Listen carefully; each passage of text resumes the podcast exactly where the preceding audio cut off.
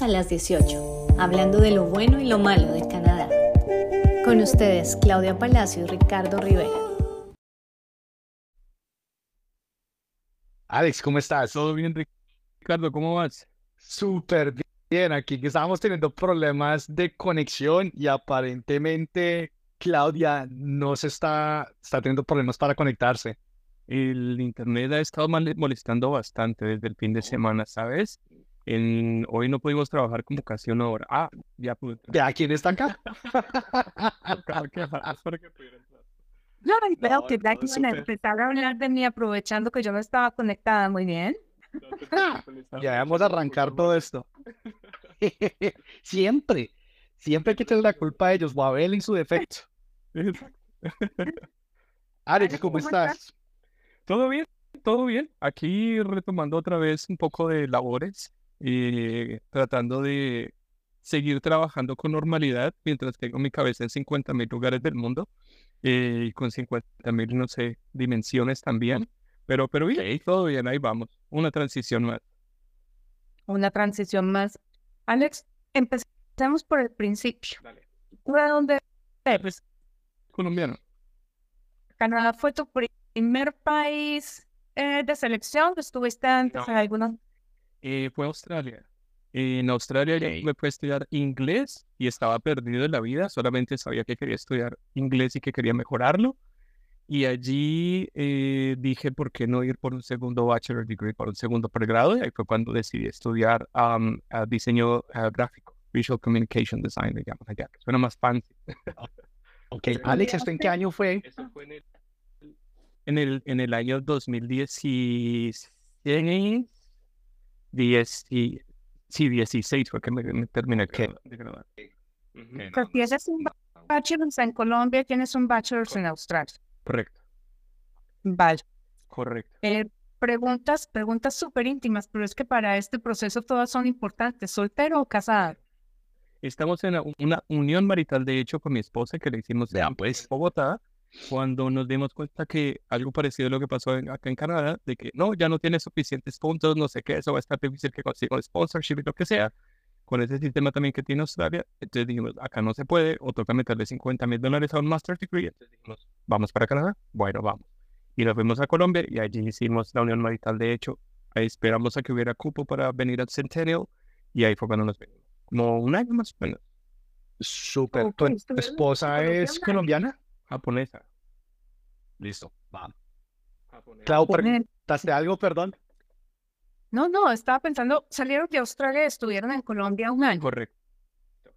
Mientras habían cupos para estudiar el posgrado que hice acá y mientras salía la visa, obviamente. Vale. ¿Y cuál fue tu plan para venirte a Canadá? Me estás hablando de Centennial, cuando estás hablando de Centennial College, un programa de dos años, o sea, ¿cuál era tu plan con Canadá? Eh, Australia, espérate un minuto. Australia, pues, te fuiste para Australia en un momento X dijiste, ups, esta vaina no funcionó aquí, entonces me para Canadá. ¿Cuál es el plan Canadá? Sí, después de cinco años fue que no funcionó el plan, porque íbamos, íbamos con la idea de que, pues yo iba, perdón, con la idea de que voy a estudiar primer inglés para conseguir el puntaje mínimo de IELTS para poder hacer el, el segundo bachelor degree. Y una vez lo conseguí, pues bueno, estudié, allá se le llama TAFE, eh, acá pues es el equivalente al college. Entonces tú podías hacer dos años de college y ir directamente al tercer año de la Universidad Deakin University de allá y salías pues con el título de Bachelor Degree. Cuando yo estaba terminando ese Bachelor Degree dijeron, no, no, no, no, ahora tenemos un nuevo Prime Minister y él cambió las, las reglas. Entonces tienes que estudiar el Bachelor Degree desde el año uno. Y todos los que íbamos en ese path nos jodimos.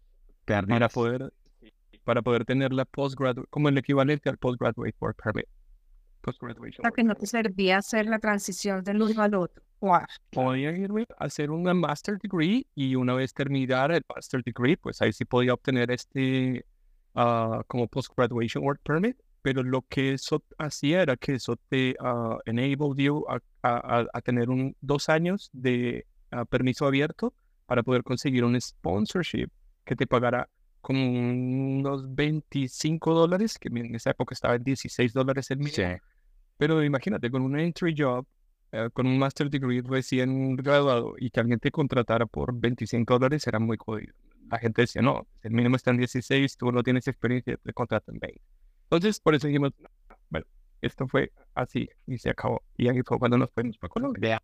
Listo. Aquí los paralelos, mire el paralelo que hay acá en este punto, por ejemplo, con el sistema canadiense y lo que es el, LMA, el LMIA y el famoso cuento de allá no contratan, allá consigue rápido, hágale que le hacen el sponsorship mm, lo, lo más rápido posible. Pero bueno, Clau, va con la siguiente pregunta. Entonces el plan era listo, no funcionó Australia, ya fue, ya estudié, ya aprendí inglés, ya sé que necesito un sponsorship, me voy para Canadá. ¿Cuál era tu plan llegando a Canadá? Entonces en Canadá, pues obviamente el agente de educación que nos estaba asesorando en esa época dijo, mira Alex, allá hay unos programas provinciales. Si quieres puedes irte para Manitoba, Saskatchewan, pero pues no es una, eh, ¿cómo se llama? Un destino muy popular, porque pues no sé, yo veo que a ti te gustan las ciudades grandes, populadas, que haya bastante actividad y todo esto y de pronto te vas a aburrir allá. Allá podías, en esa época lo que me dijeron fue, puedes ir a estudiar un año y después consigues un trabajo en lo que sea y ya después estás listo en la residencia. Mm, o sea que debe ser bastante difícil conseguir trabajo. Eso fue lo que me lo dijeron. ¿Eso lo estudiando en dónde? ¿En cualquier parte de Canadá? En Manitoba, Saskatchewan. Ok. Haces cualquier... Con un año de, con un año de estudio. Lo que sea. Me dijeron incluso hasta en un McDonald's. Te gradúas y trabajas seis meses en un McDonald's y ya puedes aplicar a la residencia. Eso suena demasiado. Uno, por un lado, debe ser jodidísimo conseguir un trabajo en McDonald's. Entonces, muy, muy, muy difícil. Uh, pero segundo, yo dije, no, eso me suena como a, ¿cómo se dice en Colombia? Gato encerrado. Es, Gato encerrado, cuento chino.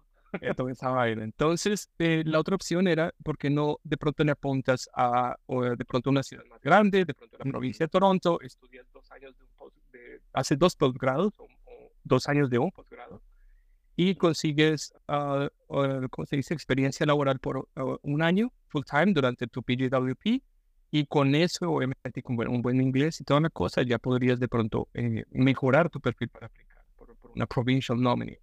Entonces yo dije, bueno, pues esa me suena un poquito como que es más sacrificio, pero suena un poquito más realista. Uh, ok. Y por eso fue que nos venimos por ese, por ese lado. Alex, ¿te puedo preguntar cuál es tu nivel de inglés? Yo la última vez que hice Lions, no me acuerdo, creo que saqué un 7 o algo así. El listening estaba como en 8, el speaking estaba en 7, el writing y el reading siempre son los más bajitos para los latinos, ¿no? 6, 6, 5. Pero sí, no, pues imagínate, desde el 2012 por fuera de Colombia, pues, y viviendo en, países que se habla inglés, pues obviamente tienes buen, eh, tampoco no, no, idioma. Pero sí, yo me siento muy cómodo. cómodo. A veces me enredo en español y mis papás me hacen boleto. Dos, tres, cinco son siete y uno ocho equivale a dos habilidades en nueve y dos en ocho, que es bastante alto. ¿Y eso es cuando fue la última vez que presentaste la IELTS? Eso creo que fue en el 2019, creo que fue. Sí, eso fue antes del COVID. Vale, ¿cuánto llegaste aquí a Canadá? Aquí a Canadá llegué en el 2016, 17, perdón, 17. A final del... O sea, del último año hasta hoy tenemos cuatro años. Más o menos, sí. Vale. Tú llegaste en el 2016, 17 y estudiaste el programa de dos años. Correcto, sí. Dos postgraduates, uno en advertising, el otro se llama lifestyle media, que es como social media content. Ok. Sí. Vale. Terminaste en el 2019 y después aplicaste por tu PGWP, o sea que debería estar válido hasta el 2022. Estamos finales del 2023, o sea, ¿cuál es tu estatus hoy acá? Cuando se estaba venciendo ese PGWP en agosto del 2022, el año pasado, yo ya estaba trabajando en esta empresa y full time y eh, con ese permiso y entonces yo les eh, conté sobre mi situación pues eh, me dijeron, oye, ¿por qué no haces un close work permit que te hagan un sponsorship? Y con eso ganas 50 puntos mientras sigues trabajando con ellos. Y yo, oye, pues eso está buenísimo porque como los, los puntos están subiendo todos los años impresionantemente, pues yo obviamente yo necesito puntos porque en ese momento yo no tenía los suficientes. Claro. Estaba como en 380 o algo así y, y los puntos seguían subiendo. Este, entonces eh, mi empresa decidió darme el sponsorship y cuando les dije que yo era de un país exento del NMIA, pues ellos dijeron, ah, bueno, pues mejor, obviamente buenísimo, son como 230 de la aplicación nomás y, y ya, solamente registrar y chao. El de Finance, un bacanísimo, el tipo dijo, listo, dale, yo hablo con el duro y, y, y, hacemos eso de una. Y ellos fueron los que me hicieron el sponsorship. Yo voy a hacer aquí un Venga, no, espere, espere, espere, espere, espere, espere, espere, que tengo una pregunta antes de que se pierda, no, espéreme. Alex, tú te graduaste del college, ¿qué tan difícil fue conseguir ese trabajo? Ah, en esa época, la verdad, creí que iba a ser un poco más difícil y considerando el hecho de que yo me había graduado en Australia, entonces no tenía experiencia como diseñador gráfico y solamente trabajé como por un año en Colombia, entonces prácticamente era muy junior. Cuando me gradué, incluso antes de graduarme, yo ya venía trabajando part-time como diseñador gráfico, entonces iba como agregando experiencia y relativamente fue mucho más fácil. Hoy en día no sé qué tan difícil estará, pero he escuchado que está mucho más difícil que antes. Ok. Pero no lo Perfecto. Ahora sí, me toca mi turno, es que yo, yo estoy hablando un rompecabezas aquí en la cabeza, un minutico. Yo aquí también estoy con notas y todo. Tenemos um, perfil, yo diría que, o sea, si nos va mal, después de cuatro años de haber hecho ese IELTS, podríamos tener las cuatro habilidades de inglés en nuevo, como mínimo sobre 12, que es el estándar canadiense. Tenemos dos bachelor's degree, una especialización aquí en Canadá, casado. ¿Qué edad tienes tú, Alex? Si no te importa responderme a esta pregunta. 37. 37 años. Y tenemos una oferta de trabajo que nos da 50 puntos. Sí, Cuando uno lo mira así, uno dice, ¿cuál es el pierde? ¿Cuándo aplicas tú para la residencia permanente? Ya no puedo porque los puntos no me alcanzan. Porque cuando estaba perfilándome, los puntos estaban como en 467 y ahorita ya con esas rondas de 500, 510, 530, o sea, irme a estudiar otra vez un master degree, pagar fees como international student, no, gracias. Y segundo, estudiar francés, no me interesa. Entonces, por eso yo digo, bueno, pues si es, o sea, si un trabajador de pronto calificado, preparado y yo pago mis impuestos, no he cometido ningún crimen ni nada, y pues si eso no es suficiente para Canadá, pues bueno, entonces, chao gracias por todo. Y, ¿qué, ¿Qué así, no? O sea, ¿qué más quieres? Claro. ¿Qué necesitas? ¿Qué otro tipo de perfil necesitas? Si eso no es suficiente, bueno. ¿Cuándo te diste cuenta tú, cuándo empezaste a tener una idea de que este plan en Canadá no era como te lo habías imaginado, como te lo habían pintado? te lo pintaron. Mientras estaba ah, trabajando con el primer año del PGWP, fue cuando me cuenta que los puntos estaban incrementando de una manera exponencial, increíblemente, a un rate pero impresionante. Yo decía, esto no es 3, 4 puntos cada año, cada ronda, no, es 10, 20, 30 y mira lo que te decía, de 460 y pucho a 500 y pucho es bastantísimo. Eh, segundo, uh, obviamente era algo que nadie eh, podía prever, pero el impacto que tuvo eh, también el sistema de inmigración y por los que queríamos aplicar a la residencia eh, durante el COVID, pues obviamente generó un desorden tenaz y, y, obviamente les tocó como reorganizar y replantear, pausar algunos programas, ofertar algunos otros. Eh, entonces nosotros dijimos, esto, esto está como medio desordenado, está un poquito desorganizado. Eh, imagínate lo chistoso, yo mientras estaba con el Close Work Permit, mi esposa le llegó la invitación para que extendiera su Open Work Permit. Y en este momento mi work permit vence en 31 de diciembre de este año, mientras que el de ella vence como en el 2025, en junio o algo así. Entonces, Esa vaina no tiene sentido alguno. Mira, a veces no sabemos hasta qué punto realmente inmigración tiene como bien controlado esto, o como si tuviera como una checklist, un to-do list, pero no utilizan como el, el, el la, la, lógica para, para, para, para, como para conectar estos puntos. O sea, cómo es que le das un permiso de trabajo extendido hasta el 2025 a la esposa de Alex, pero a él no. Entonces, este tipo de cosas dijimos, esto está en desorden. Y después de COVID. Y cuando empiezas a escuchar eh, amigos, colegas, eh, ¿cómo se llama? Classmates y todo eso tuyos, pues dices, oye, pero mucha gente se está empezando a ir. ¿Será que también me toca a mí? wow, oye, esa vaina, ese punto que acabas de tocar interesante, o sea, seguías en contacto con estas personas con las que estabas, ya era un grupo, ya no es solo una persona, no estamos hablando de un caso puntual, sino que ya tenemos ya varias personas que en ese punto se dan cuenta, miércoles, esta vaina no me va a alcanzar y esto no es tan fácil como lo pintan. Mira, el puntaje no me va a dar. Claro, mira, de los eh, estudiantes internacionales con los que estudiamos este, estos dos postgraduates en Centennial, ah, digamos que eran 20 en cada salón, de 40, uh, tal vez unos 7 se fueron antes del COVID y tal vez unos 10 se han ido después del COVID. Por la misma razón, no me alcanzan la los mitad. puntos. La mitad. No me alcanzan los puntos eh, y pues Claro. no me voy a meter francés porque no estoy interesado, no me sirve para mi vida, no me quiero meter por ese lado. Y pues obviamente pagar esos fees de, de, inter- estudiante internacional, pues obviamente. La gente dice, no, mejor yo agarro para otro lado. Oiga, vengan, y cabe, cabe, hacer- cabe hacer la aclaración, pues, de que Centennial College, pues, es un college espectacular, es un college muy bueno, también a la par de cualquier college público. No es que ahora vayan a tomar la historia de Alex y No, no, decir, no, ya no. no me voy para Centennial, ni mucho menos. No, es que toca, toca hacer la aclaración, hermano. No, no, pues, yo sé de dónde se agarran las personas. Sí, no, no. Pues, no, decir que, que Cente- por haber estudiado eso en Centennial, aquí en Toronto, entonces de donde la, la embarró o algo así. No, no, no.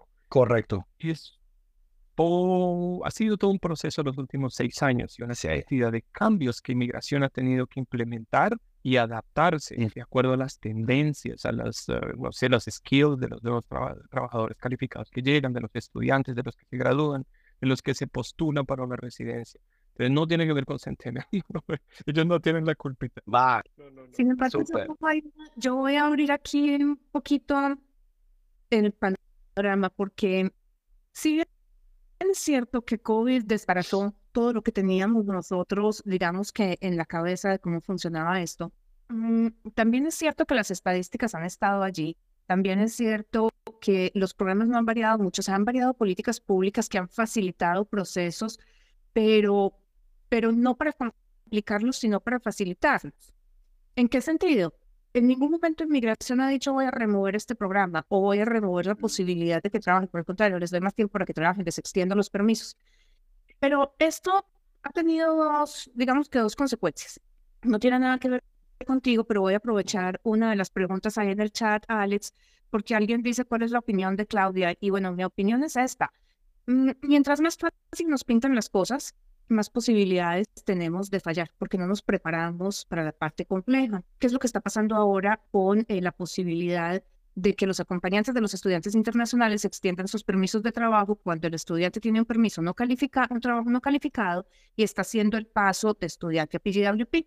Todo el mundo se quedó tranquilo porque no importa en qué trabajo y eso lo anunciaron el año pasado, no sé, tal vez septiembre u octubre, y cuando se llegó enero, que eso no se dio, todo el mundo quedó mirando para el techo de la cantidad de negativas. Ahora que ya lo pudieron hacer, resolvieron hacerlo con lo que decía la plantillita de toda la vida. mm, y resulta que hubo una cantidad de negativas brutal, porque como eso es tan fácil, entonces todo lo fácil a veces no nos prepara para esta parte tan Claro. compleja que es migración. Lo segundo es que tú tocaste un, un punto interesante ahorita, Alex, es el hecho de que cuando yo consulté me dijeron, pero es que la provincia, mm, o sea, de pronto no le gusta porque es chiquita, eh, entonces váyase y apúntele a una nominación. Pero si vemos un histórico, nos damos cuenta de que sacaron una nominación provincial en Ontario para un diseñador gráfico hace varios años que no, no sé. Oh, mira. Entonces, son cosas, en- y por eso yo de pronto hago tanto énfasis en la planeación. Tú dijiste ahora no quisimos estudiar en Australia una maestría, pero hay cosas que se pueden, o sea, que, que hubiéramos podido tener en cuenta. Por ejemplo, la maestría en Canadá. La maestría, o sea, Manitoba hubiera sido un excelente, y aquí no estoy echando culpas porque es que en la, o sea, las cosas pasan en la vida siempre para algo bueno. Uno, Sí, uno una razón, a siempre, todo va conectado. Sí, Exacto. y si tu señora es japonesa, pues hombre, quién sabe qué nos depara el destino en otra parte, ¿vale? Sabemos. Pero, pero la cuestión va más, más por ese lado. Que me llama la atención, Alex, que después de vivir cinco años en Australia, que tiene un sistema tan parecido a- al canadiense, tengamos que repetir esta historia. Y la historia se repite no por el error del uno, del otro, del código de inmigración o de la gente, no, sino porque la vida lo va uno. Pero sí, sí hay cosas que son, digamos, previsibles. Y a mí eso en la parte migratoria me angustia un poquito. ¿Qué, ¿Qué viene ahora con tus sueños, Alex? O sea, tienes 37, tienes dos carreras, una especialización, un inglés perfecto. ¿Para dónde vas ahora? ¿Vas a buscar una maestría aquí en Canadá, que es una opción? Sí, existiendo la opción no tuya, de tu esposa, de pronto una maestría. No, gracias. No, Porque gracias. tú llegas, No llegas al punto, llegas al punto donde no solamente tu caso y tu perfil, sino que miras el de tus amigos. La mayoría de las personas que vienen a estudiar acá no es porque realmente quieran estudiar, sino porque es un requisito. Muchas veces, no sé qué porcentaje en las estadísticas, pero casi todos mis amigos ya tenían mínimo, mínimo un bachelor degree y uno, dos, Ok. tres, cuatro años de experiencia. Llegaban acá y con 30 años y vamos a seguir estudiando porque toca, por la, vi- por la visa, primero que todo, ¿no? Por el, por el study y por el work permit, pero más como por un requerimiento. Entonces, am, obviamente ya, pues sí, con, con 37, pero al menos no tenemos ni hijos, de, no necesitamos pues preocuparnos ni económicamente ni en cuanto a salud de, ante nuestros padres. Entonces estamos como con un poquito de libertad. Bueno, entonces vámonos para Japón. Y eso es lo que estamos tratando de preparar estos días. Vale, mm, aquí va un montón de personas en el chat preocupadas porque si a Alex no le da que tiene todo esto, aquí estamos todos perdidos. Y vengan, espérenme un momentico, no, no están todos perdidos. Y Alex tampoco está perdido, o sea, con un, un perfil como el de Alex podríamos invertir la torta y poner a la esposa a estudiar una maestría fuera del área metropolitana de Toronto. Yo no sé en qué ni cómo, porque, pero bueno, si es en el área de ciencias, la sacamos, si es en el área administrativa también podríamos.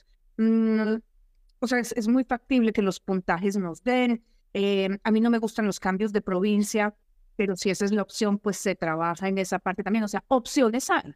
La cuestión es que, y lo podría decir yo ya así, Alex, tú me corriges, ya Alex entró en el punto de cansancio. O sea, ya llevo 10 años buscando una residencia en otra parte y no lo voy a seguir pedaleando porque sencillamente ya me cansé.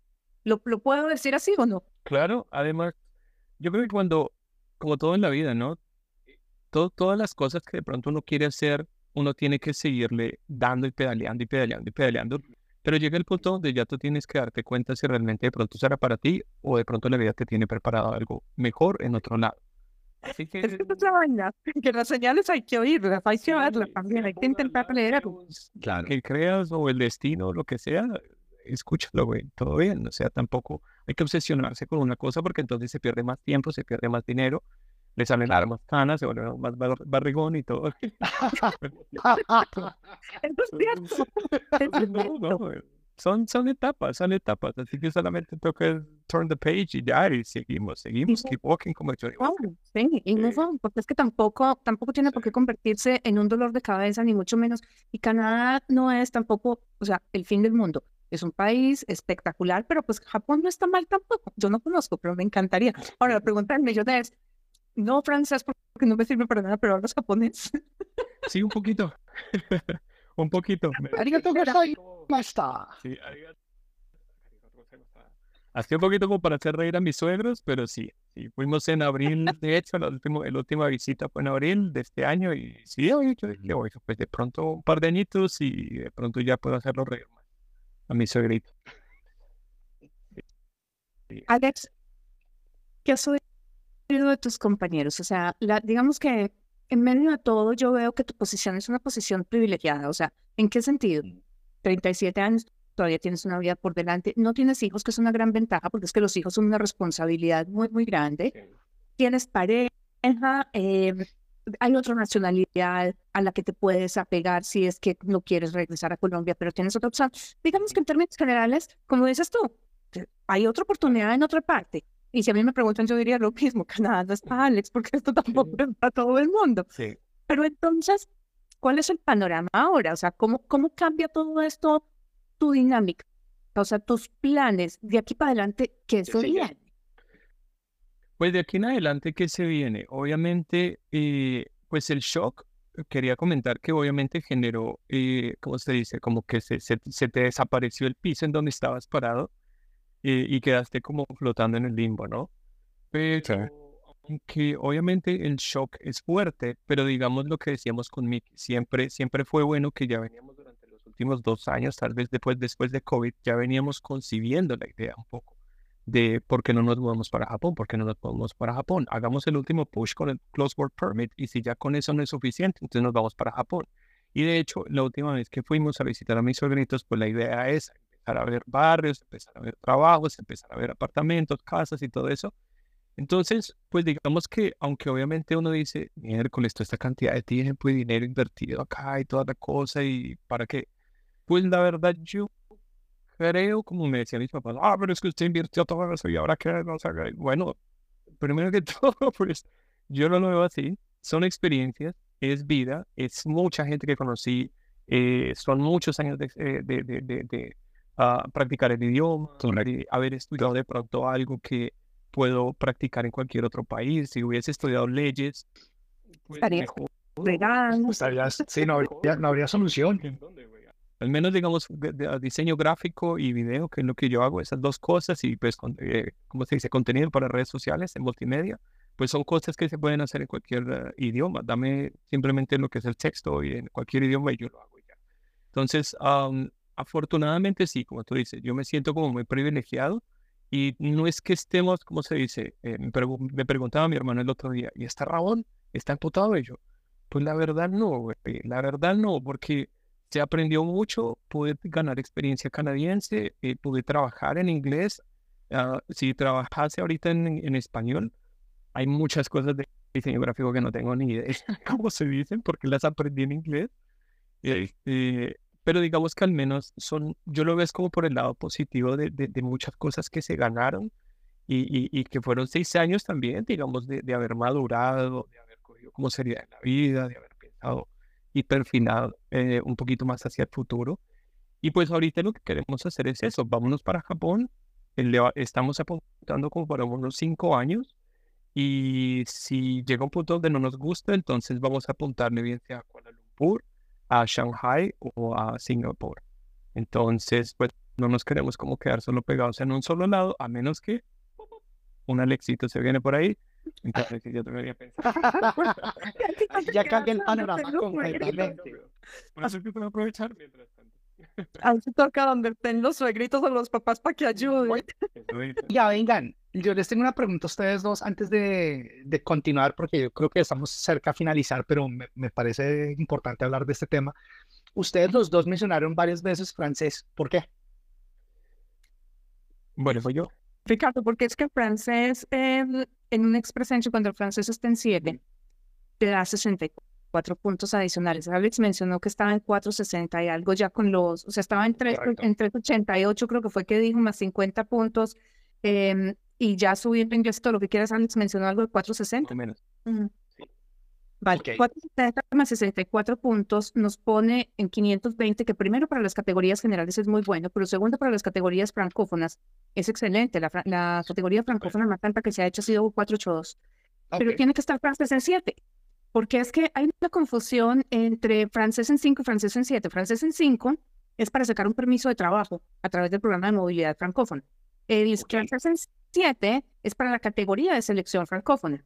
Mm, y a Alex no le interesa los francés, Alex, tú tienes un permiso de trabajo cerrado, eh, eres colombiano, mencionaste ahora algo del Tratado de Libre Comercio que tu jefe dijo, pues si es LMI exempt, pues mucho más fácil, mm, contando con esos 50 puntos y todo, nada, pero aún así la compañía dice, no, no extiendo un permiso de trabajo.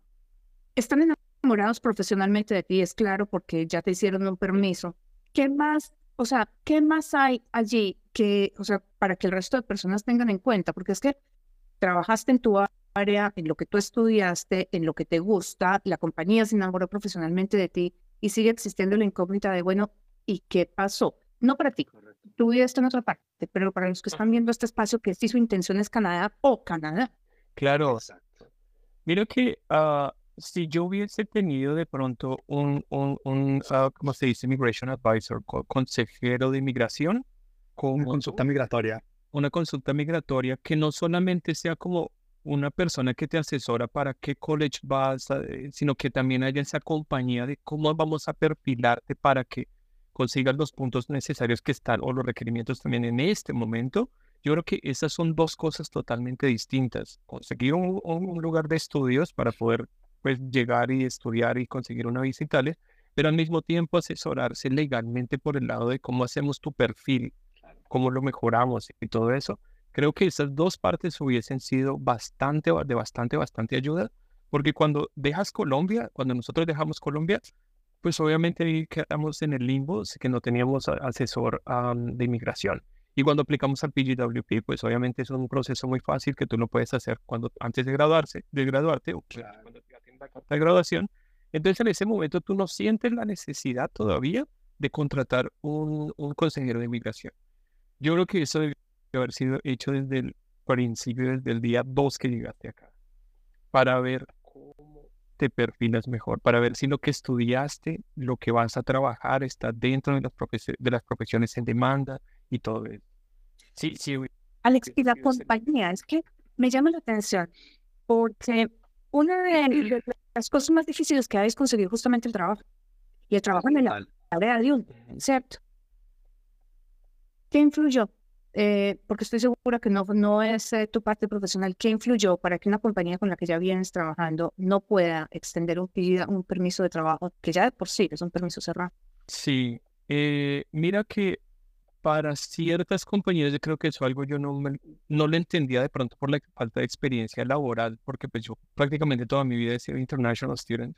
Entonces, eh, yo de las cosas que aprendí, digamos, de toda esta experiencia acá eh, laboral en Canadá, que pues obviamente yo creo que esto es un, un, ah, ¿cómo se llama? Un pedazo de consejo para todo el mundo. Ah, siempre hay un, hay un presupuesto para todas las posiciones en una empresa. Y ese presupuesto obviamente considera muchas, muchos factores como la inflación, eh, los ingresos de la empresa, las ganancias y las ideas de expansión de estas empresas, ¿cierto? Yo empecé solamente con el equipo de marketing en un, en un equipo de cinco y ahorita somos nueve. Y no sabemos si fue que de pronto sobrecontrataron o es que realmente les está yendo requete mega bien, pero eh, hubiera cosas chistositas, como por ejemplo que, bueno, por ahí despidieron al de finanzas, despidieron al de ventas. Pero bueno, en todo caso es que, al menos en la parte creativa, ocurren dos cosas. Cuando ya el diseñador gráfico se le ha subido y se le ha subido y se le ha subido el salario eh, año tras año, uh, llega un punto donde ellos ya llegan al salary gap, como al límite del salario. Y ahí tienen que decidir, o contratamos un diseñador junior, donde empiece con el salario acá abajo, sacamos a Alex y, el que está acá en la mitad, que es el otro diseñador, mid designer, pues lo vamos subiendo y que vayan subiendo los dos y listo. Sale este y empieza a entrar otro. Y así, sale este y empieza a entrar otro. Entonces, eso es como un sistema. Que llaman costos, manejo costos. Eso, eso, ¿ves? Entonces, yo creo que eso fue uno de los factores. Ah, y segundo, al menos en la parte creativa, siempre en las empresas, cuando entra una persona nueva de marketing, eh, esta persona que entró con nosotros llevaba ya casi un año también, este, ella también tiene la necesidad de, necesitamos cambiar el marketing. No sé si es que de pronto se metió en problemas o algo así, de pronto, ah, ¿qué fueron los diseñadores? Y después los cambiamos, no sabemos, pero, pero digamos que sí, las agencias de publicidad, los in-house de marketing departments de cualquier empresa siempre tienen que hacer esos cambios de creativos para refrescar un poco como, como la, la, parte visual y la identidad de la empresa. Aquí hay un par de cosas que a mí me quedan clarísimas. La primera, o sea, tú te llevas grandes cosas de tu experiencia en, en Canadá y en Australia. Eh, parte del idioma que tú lo mencionaste y las de eh, skills que son transferibles. Porque si tú te vas con, o sea, con un diseño gráfico que puedes trabajar remotamente para cualquier compañía del mundo, puedes regresar a Colombia, te puedes ir para Japón, puedes trabajar virtualmente en cualquier plataforma de las que ofrecen servicios de freelancers. Mm, y en un idioma que te permite interrelacionar pues, con, con todos los países del mundo. No te vas con las manos vacías. Y tú mencionaste que tal que yo hubiera estudiado Derecho.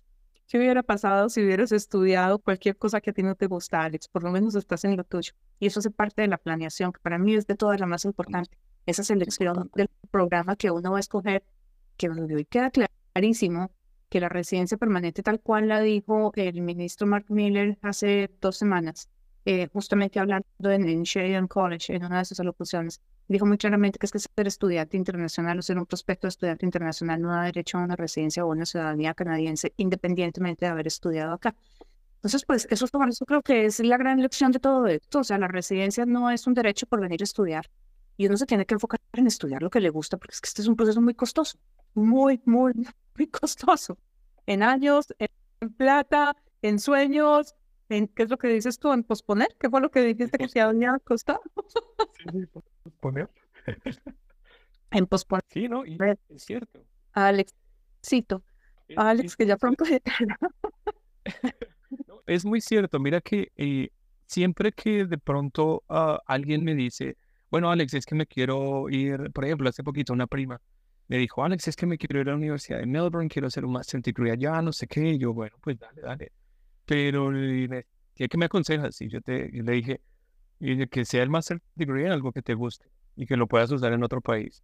Porque cuando termines el Master Degree y estés buscando el sponsorship y perfilándote para la residencia permanente, puede que el sistema haya cambiado. Entonces asegúrate que sea algo que te guste, que lo puedas usar en cualquier otra parte, así sea devolverse y seguir usándolo, lo que sea, pero, pero eso es como, como, como, como se dice, stay, stay true to your feelings, como que ser honesto con uno mismo, estudiar algo que a uno le gusta.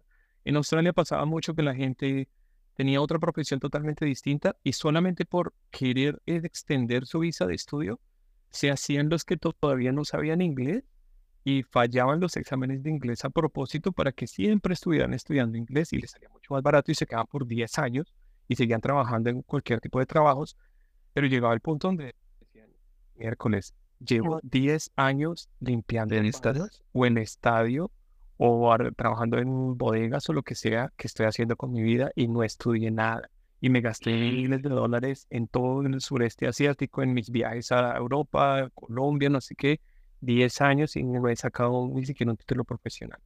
Entonces, pero hay otros, te cuento que tiene una colección de títulos profesionales que tampoco sirven de nada, porque es que cuando tú tienes uno en Project Management, uno en Every Childhood Education, eh, el otro lo tienes en Culinary Skills y no has trabajado en nada de estás acumulando cuadros para una pared que está pasando muchísimo en Australia. Y para ser sincera, yo creo que vamos a empezar a verlo en Canadá justamente por este incremento de los puntos, del cambio de, de los sistemas de selección que entraron los category based, porque todo se ha dicho de paso, el sistema migratorio canadiense es importado de Australia. Yo, nosotros vemos muchas similitudes y, y, como que para allá va. O sea, cada vez que va pasando el, el, tiempo, cada vez que van cerrando unos programas, abriendo otros, subiendo el puntaje y toda esta ola de inmigración después del COVID que ha llegado, decimos, aquí se vienen muchos más ajustes, porque acabaron de llegar el año pasado y mira la cantidad de estudiantes que han llegado. En cinco años, ponle cuidado que esto va a ser una conversación totalmente distinta, con de rules totalmente distintos. Estamos en 900 mil. Estamos en 900 mil estudiantes internacionales, 1.4 mm, millones de trabajadores extranjeros con un permiso de trabajo hoy en las calles canadienses. Estos son 2.3 millones de personas para 300 mil cupos de residencia permanente a través de, de, la categoría económica de Canadá. Así que tú bien lo has dicho, de tus compañeros se devolvieron el 50% ya. Tú te sumas ahora a la lista. Faltan los que están confiando todavía en que el eh, PGWP lo extienda el ministro del año entrante, que falta ver si va a pasar o no va a pasar, pues, porque el nivel de desempleo viene subiendo y esa fue una medida para controlar eh, pues la demanda de trabajadores. Así que lo que vamos a, ver es justamente las estadísticas, las vamos a ver reflejadas en los mismos compañeros que tienen todos los que están hoy aquí. Entre el 20 y el 30% son los que se quedan en un periodo de 10 años. O sea que lo que te está pasando a ti no es nada que sea nuevo, Alex. Las estadísticas de inmigración también muestran que solamente el 30% de los estudiantes internacionales alcanzan la residencia permanente en los 10 primeros años. O sea, no es que lo alcancen, convengo, estudio, me gradúo, trabajo un año y aplico para la residencia, que fue justamente lo que a ti te contaron. Correcto. Entonces, ves, por eso vuelve y juega. Estudia algo que te guste, algo que te sirva. No combines, bueno, pues obviamente hacer un cambio de carrera no está mal, pero entonces sigue enfocándote por ese lado eh, y, y, y, y, obtén ayuda, eh, asesoría inmigratoria, porque eso ayuda bastante a que te puedas perfilar mejor, ¿A qué te hacen falta puntos? Ponme, eh, ponte juicios de estudiar más IELTS y saca un mejor puntaje, listo. Consigue 50 puntos en un Close Work Permit, listo. O sea, todas esas cosas se pudieron hacer, pero por eso mismo, porque eh, una, una asesoría de migración siempre te va a ayudar. O sea, no, no quiere decir que a todo el mundo le va a pasar esto. No, no, yo llegué en el 2017, son casos muy particulares, Eh, pero desde el principio, o sea, estudia algo que te gusta y asesórate una vez llegues acá. Porque una cosa es cuando te venden el, el, paquete y todo eso, pero la parte de la asesoría, claro, esa es la segunda parte que es como más tu responsabilidad. Una vez llegues acá, asesórate ahora cómo hago. Porque eso no hace parte, digamos, de, lo, de, de, la asesoría para, para, para ingresar a un college o a una universidad o estudiar inglés desde Colombia ya ahí hace parte de, tu responsabilidad de llegar acá igual, con un asesor legalmente. Así como si estuvieras en Colombia metido en un problema, pues te consigues un abogado. pero ahí, para agregar, problema.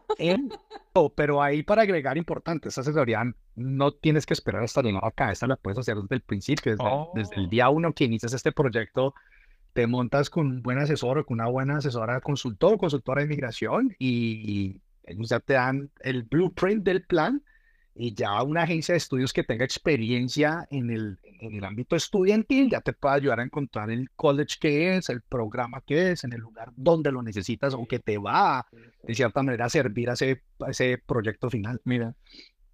La idea es justamente esa. O sea, nosotros somos muchos consultores de inmigración, de acuerdo con las últimas estadísticas del college, somos 12.500, calcula. Eh, y debe haber ¿qué te digo yo? 10.000 abogados que sean especialistas en inmigración. O sea, hay 40.000 profesionales mal contados que se pueden sentar con cada uno de ustedes hacer esta evaluación desde antes de... Para el momento en el que tú llegas aquí, ya estás ligado a muchas cosas. Ya, por ejemplo, un cambio de provincia puede generar algún tipo de riesgos. Ya, eh, si en de... Es curioso, cuando se sientan conmigo me dicen, lo que pasa es que la maestría me vale mucha plata. Hay maestrías que te valen lo mismo que un college. Lo que pasa es que no todas las agencias trabajan con universidades, porque las universidades son bastante esquivas. Entonces no se trata aquí de que miremos a ver qué es lo que más le conviene a Claudia Palacio como consultora de inmigración de venderte a ti. Em, yo no manejo ninguna institución académica, pero pues, ¿qué te ofrezco, Alex? O te vendo un permiso de estudio, o te vendo poner el perfil del Express Entry una vez el permiso de estudio porque ya voy a cobrar más, o te vendo, eh, hagamos una vez un TLC y entonces ya después hacemos una nominación y entonces es que eso es una fábrica de hacer plata. Estamos hablando desde las vidas de ustedes. Entonces, se sientan con un abogado, un consultor, y tienen para que escojan, están las páginas de CICC, que es la nuestra, la de consultores, están las barras de abogados, hacen un plan migratorio. Aquí es donde tengo que llegar, este es el nivel de inglés. Yo no sé si tú hubieras estudiado francés, si te lo hubieran dicho desde el principio. Somos dos, Alex. Somos dos. Sí, no, yo detesto ese idioma. Ay, no, es divino, no importa. Yo no sé hablar francés, pero en algún momento todos nos volveremos bilingües en este país.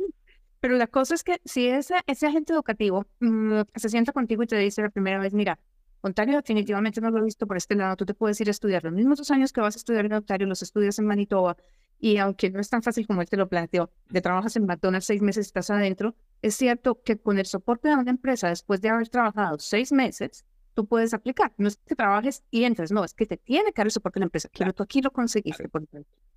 Entonces, es eso, y, son cosas que se pueden planear. Vuelve y juega. Y yo se lo digo a las personas que se sientan conmigo en la consulta, en la vida las cosas no pasan por algo, sino para algo. Entonces, que estoy viendo por aquí, Alex, y, y, el golpe de realidad que se llevan muchos, no es porque hicieron algo más, sino porque algo mejor que los está esperando. Eso es lo que les trae la vida. La vida de hoy, cuando alinea uno cuando uno se va saliendo. Hace parte del proceso de crecer. Sí, ¿no? Y, realmente hay muchas cosas eh, que, yo quería agregar que hay muchas cosas que están por fuera de tu control o por fuera del asesor de migración, el control que, que tenemos ambas partes. Cuando pegó el COVID y los, eh, los, que los puntos de, de Canadian Express Entry se bajaron a 77, mi IELTS ya había expirado pero no habían escuelas que estuvieran presentando el IELTS porque todo estaba cerrado. Yo también le tenía mucho miedo a esa cosa. Entonces yo dije, no, yo no me tomo, yo no me tomo el riesgo de ir a tomar ese, ese, ese, ese, examen. Y mira, a veces eso también es mucha, mucha mala suerte. Segundo, cuando yo estaba como terminando de perfilarme a la Ontario Express uh, Nominee Program, y de repente, no, es que el gobierno decidió pausar ese programa. Entonces, tampoco hay cosas que tú puedes controlar al 100% y tampoco, digamos, le puedes echar la culpa a college, a Centennial o a Claudia o a Ricardo, no sé qué, o a ti mismo, porque son cosas que suceden, güey, o sea, son cosas que están por fuera de tu control, lo que tú dices es cierto, o sea, uno tiene que aprender que esas cosas eh, pasan, pasan en la vida y pues puede que sea para algo mejor, entonces, por eso yo digo, estudia algo que te gusta, que en serio te apasiona, te llama mucho la atención y que de pronto lo puedes usar en alguna otra parte si acá no sale. Porque eso también hace parte de la responsabilidad de uno, de voy a dejar mi casa, mi perro, mi finca, mis caballos, mis conejos, lo que sea, y vendo todo para venirme para acá y me endeudo también. Bueno, güey, pero entonces también planteate una opción B si las cosas no te salen aquí. Eso también es responsabilidad de cada uno. No, súper.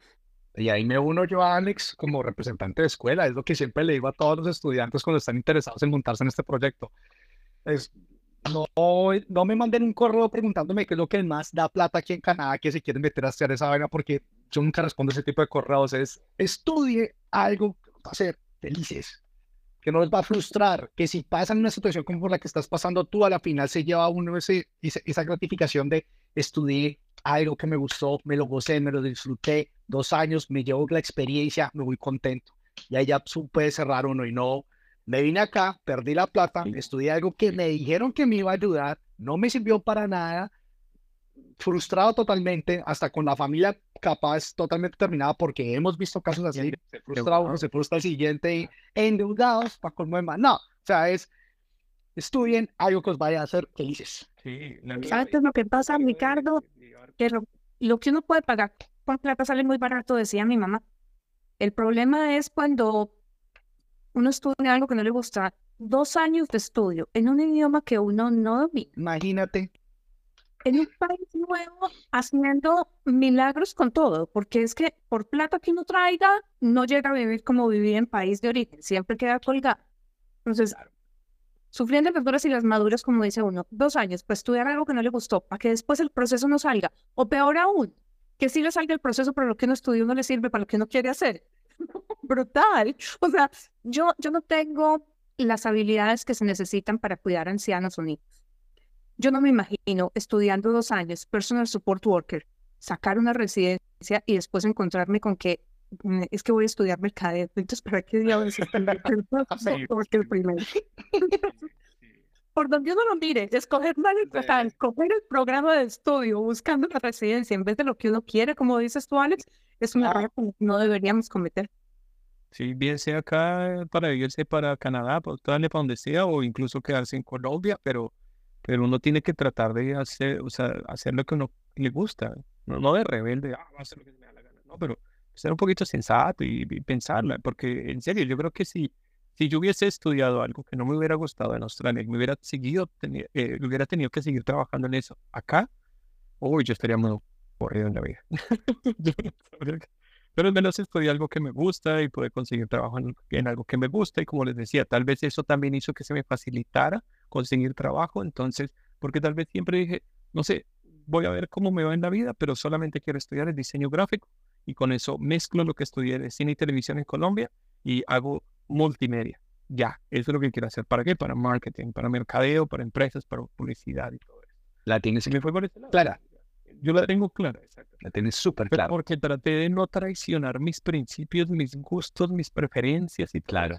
Y por eso es que pongo el, el, ejemplo de otra gente, otros amigos que changos han pasado 5, 6, 7 años y solamente extendiendo, extendiendo, extendiendo, solamente estudiando por extender, de pronto en colleges que no te dan una buena acreditación, eh, que vas a aplicar un trabajo y, y esto, ¿dónde es este college, güey? Te, te, lo inventaste o alguna falso en Photoshop o algo así, güey. Alex te hizo el documento falso en Photoshop o algo así. No, o sea, estudia algo chévere, algo que te guste y que en serio te apasione, porque si no te sirve acá, si te toca ir por cualquier razón, porque a veces, a veces también no, un familiar se, se enferma o fallece o lo que sea, y a mucha gente también le toca pues desistir de su sueño, por, por ejemplo, pero al menos llegas como con, no llegas con un mal sabor te, tengas que devolver. De todas maneras, ganas. Exacto. Sí. Vale. Alex, Hombre, Alex. A mí me... No, la primero. las gracias, de verdad. Mm, aquí en las 18 que siempre hemos procurado nosotros ser muy realistas con, con respecto a lo que son los procesos migratorios de Canadá. Eh, y sí, alguien decía que es una historia de éxito, la tuya es una historia de éxito brutalísima, porque es que tú no te vas con las manos vacías, te vas con ellas llenas. Eh, y con la ventaja de que queda Canadá abierto. Uno no sabe el día de mañana, te da porque quiero, eh, definitivamente la residencia canadiense será mi sueño y la puerta no está cerrada, está abierta. Y seguramente que en ese momento ya sabrás que no te vienes a la carrera, sino que primero te sientas y preguntas qué es lo que hay que hacer, cómo están las cosas en ese momento. ¿Qué cambió? ¿Qué cambió? Sí, es una historia de éxito y mil gracias por compartirlo de verdad, porque yo creo que de esto se habla muy poquito. Y es una realidad, es la realidad que vive el mayor porcentaje de las personas que se vienen para acá. Y para que no se preocupen los que nos están viendo, no todo el mundo se devuelve. Hay 300 mil cupos. La cosa es, ¿cómo me meto yo en ese grupito? ¿Cómo llego? ¿Cómo llego? ¿Cómo llego? Y ahí está. O sea, los pasos están trazados, los manuales de, de todos los programas están disponibles. Lo que pasa es que son muchos, es complicado encontrarlos, leerlos, asimilarlos y juntarlos, pero ahí están. Y para los que no se quieran sentar a leer los ciento y tantos de manuales, hay 40 mil profesionales que les pueden dar la mano en esto, sentarse con ustedes, mirar el perfil, proyectarlo a futuro, medir las consecuencias, evaluar el mercado laboral, ver qué más se puede hacer, dónde está en demanda, cómo se maneja esta vaina, tener un panorama un poquito más claro. Y si no, definitivamente, estudien lo que les gusta, porque ahí no perdieron nada. No quedas con un si es. Alex, tienes una forma espectacular de ver la vida, hermano. Felicitaciones y también me uno a las palabras de Claudia de agradecimiento por haber compartido con nosotros tu historia en este episodio de las 18 y aprovechar también, invitar a las personas que, que eh, nos sigan acompañando. Estaremos acá el próximo lunes también con otro programa bastante interesante. Y recuerden, todo esto va a quedar grabado, lo pueden ver en YouTube, lo pueden ver en el canal de las 18 y también lo encuentran en Spotify como podcast. Muchas gracias a ustedes también. Muy bacano. Ojalá que no se vayan a ir los que están viendo esto como con un mal sin sabor o algo así. todos los casos son muy diferentes. Por eso sí, hacer, asesórate, píllate bien cómo son los detalles y, y estoy algo que te guste, güey. Si no salió acá, tranquilo, porque en la vida de pronto te tiene algo preparado mejor en otro lado. Y ya. Tampoco, pero no, igual acá es muy chévere, bacano, muy bonito. Entonces, y Japón, Japón tiene los árboles de manzanas que florecen los cerezos. ¿Cuáles son los de manzanas o los cerezos? Que ayer hemos hecho visita que has comprometido a turismo a Ricardo y a en Japón. Los vayan practicando con sus Gracias, gracias. Fuerte abrazo para los dos. Un millón de gracias a todos los que nos acompañaron y nos vemos dentro de ocho días entonces. Gracias a todos. Un abrazo. Chao, chao.